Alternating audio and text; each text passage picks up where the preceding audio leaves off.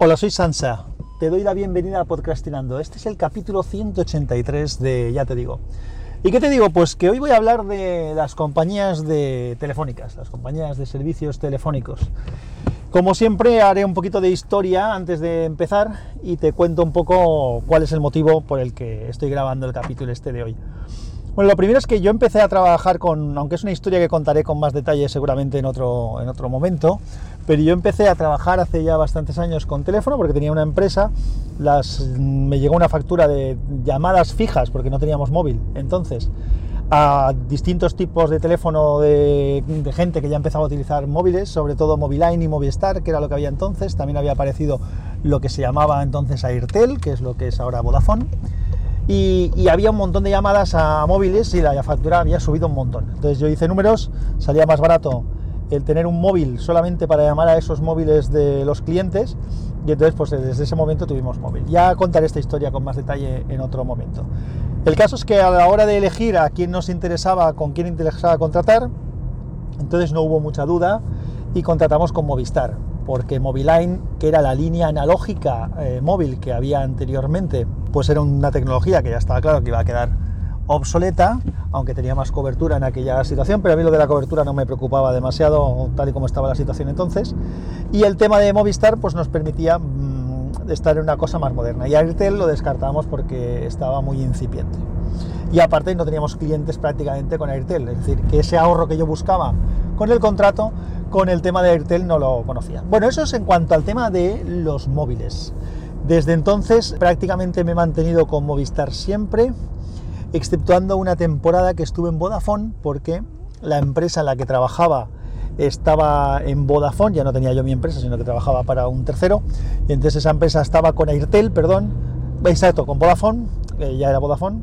y por tema de poder llevar un teléfono con los dos números de teléfono, con el personal y el del trabajo y esas historias, pues entonces me interesaba el estar en Vodafone. Entonces hice una migración a Vodafone que luego volví otra vez a Movistar y ahora mismo sigo en Movistar. Vale, pero no hemos acabado con el asunto. Esto es respecto al móvil. Con internet pasa algo diferente. Inicialmente empezamos, pues como casi todo el mundo, con un modem. Bueno, casi todo el mundo, por lo menos de los viejunos como yo Empezamos con un modem eh, de estos de 56 kilobits por segundo, bueno, no me acuerdo ni la velocidad que era, lo tendré que revisar. Pero con un, con un, modem, con un modem de estos que conectabas por el puerto serie, me parece que era, o paralelo, tampoco me acuerdo de eso, creo que era el puerto serie. Y, y tenías que conectarte a internet pues haciendo una llamada a algún sitio. En algún momento tuvimos alguna tarifa plana, las tarifas planas entonces es que llamabas a un número 900 para conectarte, 900 no de los que te cobran, sino de los que eran gratuitos, para conectarte a internet. Así que eso era eh, el inicio. Llegó un momento en el que ya empezaban a haber eh, conexiones eh, más parecidas a las que hay hoy en día, ya estaban los ADSLs,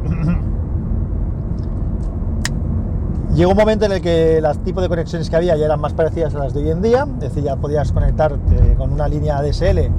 o cosas similares. Y entonces en Valencia eh, había empezado a desplegarse la fibra óptica con ONO. Y la opción por la que opté fue contratar una línea de móvil, perdón, una línea de internet de fibra óptica con ONO junto con una línea fija con, de teléfono y fax, me parece que, que fue en aquel, en aquel momento. Entonces, eso, el servicio con ONO me fue muy bien, súper estable, nunca tuvimos ningún problema, la velocidad era muy buena, muy alta, entonces comparado con las otras cosas que había, el teléfono también funcionó siempre, siempre bien, no había mayor, mayor problema. Y bueno, pues seguimos así con, esa línea. En un momento determinado, eh, ¿qué es lo que pasó? A ver, que lo recuerde. ¿Por qué dejamos de estar con, con Ono? Ah, ya sí, porque dejé de estar con Ono. Lo que pasó con Ono es que esa línea de teléfono que tenía yo un poco para la parte de em, trabajo mío, más empresarial, llegó un punto en el que, en el que hizo falta, porque la empresa en la que trabajaba pues eh, tenía su propia conexión y otras historias, entonces ya no me hacía falta tenerla para, para la empresa y ya no trabajaba para mi propia empresa, con lo cual la quise convertir en una línea personal. Entonces, eh, Ono nos creó el problema de que nosotros estábamos dados de alta como gran empresa, ni siquiera como pyme, no sé por qué, porque nos, nunca fuimos una gran empresa, todo lo contrario, una empresa pequeñita, pero estábamos dados de alta como gran empresa, teníamos incluso un gestor comercial y toda la historia, y hablando con este hombre dije, oye tío, eh, no puede ser que no me ofrezcáis los paquetes personales que tenéis, que son los que a mí me interesan contratar, y que tenga que quedarme con paquetes de empresa porque esos no me interesa contratarlos, me interesa bajar el coste de esto porque ya no lo necesito a nivel profesional y yo ni tengo sedes, ni tengo que hacer sucursales, ni tengo que hacer ninguna cosa de este estilo. De este estilo. Lo que me interesa es bajar los costes del paquete mío de, de Internet. Bueno, el resultado es que no hubo forma de conseguir un contrato razonable de los que eran para personas y no para empresas. Así que, bueno, pues eh, me vi en la obligación, sin querer yo, que además lo dije es que era así de absurdo, pero me dijeron que había más personas con el mismo caso que el mío y que no, no tenían solución, me vi en la obligación de salir de o no. Entonces, lo que hicimos creo que fue entonces hacer un contrato con Yastel, estuvimos una temporada con Yastel, la verdad es que no, la época de Yastel fue mala porque la conexión no era buena, tuvimos algunos fallos, no, no lo recuerdo positivamente, de hecho era mucho peor que, que lo de Ono que os he estado comentando, Así que lo que, lo que pasó más tarde es que eh, Movistar sacó lo que se llamaban las primeras líneas fusión, en la que podías tener el móvil, el fijo y el internet todos juntos con una tarifa de fibra óptica que te llegaba la fibra óptica hasta casa, porque los de Ono lo que llegaba hasta el edificio era la fibra óptica y desde el edificio hacia arriba subía una línea coaxial pero aquí te llegaba la fibra óptica hasta, hasta el ONT, que es el aparatito que te la convierte ya para poder utilizarla. Así que contratamos una línea de estas fusión volviendo a pasar a Movistar, que de alguna manera pues eh, yo nunca tuve tampoco ningún problema con Movistar y era una, sé que es una compañía que tiene una cobertura bastante buena y por otro lado pues eh, nos salía más barato, entonces teníamos un buen servicio con un buen precio, pues no había duda ninguna, nos metimos con Movistar y con Movistar sigo a fecha de hoy. El problema es que en aquel momento nosotros contratamos en casa eh, dos líneas móviles, una línea fija, porque te obligaban, porque si no, no la habría contratado, y el internet con la fibra óptica. En principio no teníamos ningún interés en televisión ni en nada parecido. En un momento determinado del tiempo nos dijeron que la televisión nos la incluían gratuita Así que bueno, desde entonces estuvimos utilizando la televisión de, Movistar, que la verdad es que no tengo queja respecto a eso, funciona bastante bien, exceptuando algún fallo que ha habido en algún momento. El mando nos lo tuvieron que cambiar una vez, cambiar una vez pero bueno, eso, en eso funcionan bastante bien el servicio de este tipo de cosas si hay algún problema. Entonces estuvimos con, con la televisión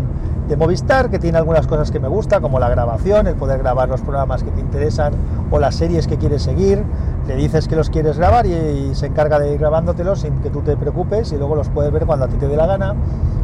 Luego, posteriormente, un servicio que antes era de pago pasó a ser general, como es el, el del acceso a los últimos 15 días. De los últimos 15 días puedes acceder a cualquier cosa que se haya mm, retransmitido en cualquier cadena y poderlo ver, como si estuviera ya pregrabado. A ver, funciona bien, pero no era una cosa que yo quisiera pagar en su momento. De hecho, como me lo daban gratis, pues por eso lo teníamos, si no, no lo habríamos tenido probablemente. El problema de Movistar es que eh, en los últimos años dedicó saltarse por el forro, o sea, eh, pasarse por el forro el tema del contrato que inicialmente tenías con ellos y han ido incrementando progresivamente el coste del servicio. También es verdad que te lo aumentan y te dan pues más gigas, eh, o sea, si tenías un contrato de 100 megabits de velocidad, pues te pasaron luego a 300, actualmente estamos en 600 simétricos, que está genial, eh, pero ya me iban bien con los 100 que tenía yo inicialmente, entonces el problema para mí es que el cambio es unilateral, ellos unilateralmente deciden que te aumentan el coste del servicio y no te dan opción ninguna para poder eh, quedarte con un sentido, mira, a mí me cobras lo mismo que me estabas cobrando y me das el mismo servicio que me estabas dando, no necesito los 600 megabits por segundo. Así que eh, eso da un poco de rabia que lo hagan las, las compañías eh, telefónicas. Y a veces te dan ganas de mandarlos a tomar por saco y cambiarte de compañía. Lo que pasa es que esto yo, como ya lo viví, ya sé que es salir de Guatemala para caer en Guatepeor. Sé que hay gente que habla muy bien de algunas eh, empresas y que tiene una muy buena experiencia, pero bueno, también en casa hay cosas que se valoran y no tengo ganas de andar tocando películas, pero lo que, lo que sí que es verdad es que el coste eh, llegado a un momento que era inasumible, porque recientemente estábamos pagando cerca de 140 euros por dos líneas de móvil, eh, la línea fija y el internet. Aparte que, que lo que se estaba comentando, que te van aumentando los gigas que tienes en el móvil, tenemos 20 gigas en el móvil de, durante el mes, que también está muy bien, no te lo acabas. Pero es que no es algo que he pedido, entonces tener que pagar 140 euros al mes me parecía una salvajada absoluta, es decir, es algo inasumible completamente. Así que hicimos la, tomamos la decisión de que íbamos a analizar qué, opciones teníamos y qué podíamos hacer. Como en principio la opción más cómoda y más conservadora era no salir de Movistar, pues al final encontramos una de las tarifas que hay que nos cuadraba bastante, nos hemos ahorrado pues 60 o 70 euros al mes. Y lo que tenemos es, mm, así de ridículo como os lo voy a decir, tenemos una línea móvil más, es decir, porque había que sacar una de las dos líneas que teníamos del fusión sacarla fuera del fusión, que ha sido la de mi mujer, para meterla como línea adicional y como tratar una línea nueva que sí que está metida en la fusión, que es una que en un momento ahora mismo está utilizando mi hijo porque la tiene sin datos ni nada, porque lo tengo con un teléfono, un Nokia 6610, esto es que estoy parando en el peaje, un Nokia 6610 eh, que tengo ya antiguo, entonces si como él está yendo solo al cole y volviendo y demás, pues si tiene alguna necesidad ya sabe que nos puede llamar con ese teléfono. En fin, el caso es que teniendo una línea más de lo que teníamos y eso sí, quitando algunos paquetes que nos habían regalado de televisión y demás y que ahora mismo no necesitábamos porque nosotros teníamos un paquete que era a mí el fútbol no es lo que más me interese del mundo, entonces nosotros teníamos un paquete que era series y estrenos de cine que la verdad es que estaba bastante bien, pero claro, porque no pagaba por él. Entonces ese paquete lo hemos quitado, nos han quitado algunos canales de los que había en, eh, normalmente en la televisión y, con todo eso pues hemos conseguido rebajar bastante, casi no a la mitad, pero casi a la mitad, un 30, un 40% hemos bajado el coste de la, de la factura al mes. Sé que habrían opciones más baratas, pero por lo menos esta sin ser demasiado drásticos en, el cambio, pues nos ha permitido ya ahorrar bastante. Todo esto que te he contado así tan rápido y apresurado, pues es un poco la historia de lo que me ha pasado. Y, lo que me motivaba un poco el hacer este, grabar este podcast, porque al final para mí lo que es un poco absurdo es este aumento de cambiar las condiciones del contrato de manera unilateral podría haber hecho en algún amago, podría haber hecho, podría haber hecho muchas cosas de las que no tengo tiempo de hacer ni ganas. Entonces, por eso lo que hemos hecho es directamente ver si teníamos alguna opción que nos abarataba. Yo ya vaticino que probablemente lo que también va a pasar es que va a seguir subiendo el precio de esto que hemos contratado y llegará un momento en el que tendremos que volver a hacer un replanteo que ya no sé cómo, cómo será. Respecto a las cadenas, y el tema de los estrenos de cine y demás que hemos perdido, pues bueno, con mucho menos dinero del que, del que hemos ahorrado, pues yo puedo contratar un Netflix de manera permanente. Como ya te conté, mi tarifa de Netflix, eso que estuve probando este verano, estaba bastante contento de haber hecho ese experimento, me pareció bien, por lo cómodo que era, de hecho ya lo di de baja, lo di de baja el mes pasado pero lo he vuelto a dar de alta porque mi hijo tenía interés en ver unas cosas que solamente estaban allí y bueno, pues como ya dije en su momento, pagar 8 euros al mes para ver algo que me interesa, para ver simplemente una película o una serie que me interesara, lo pagaría a gusto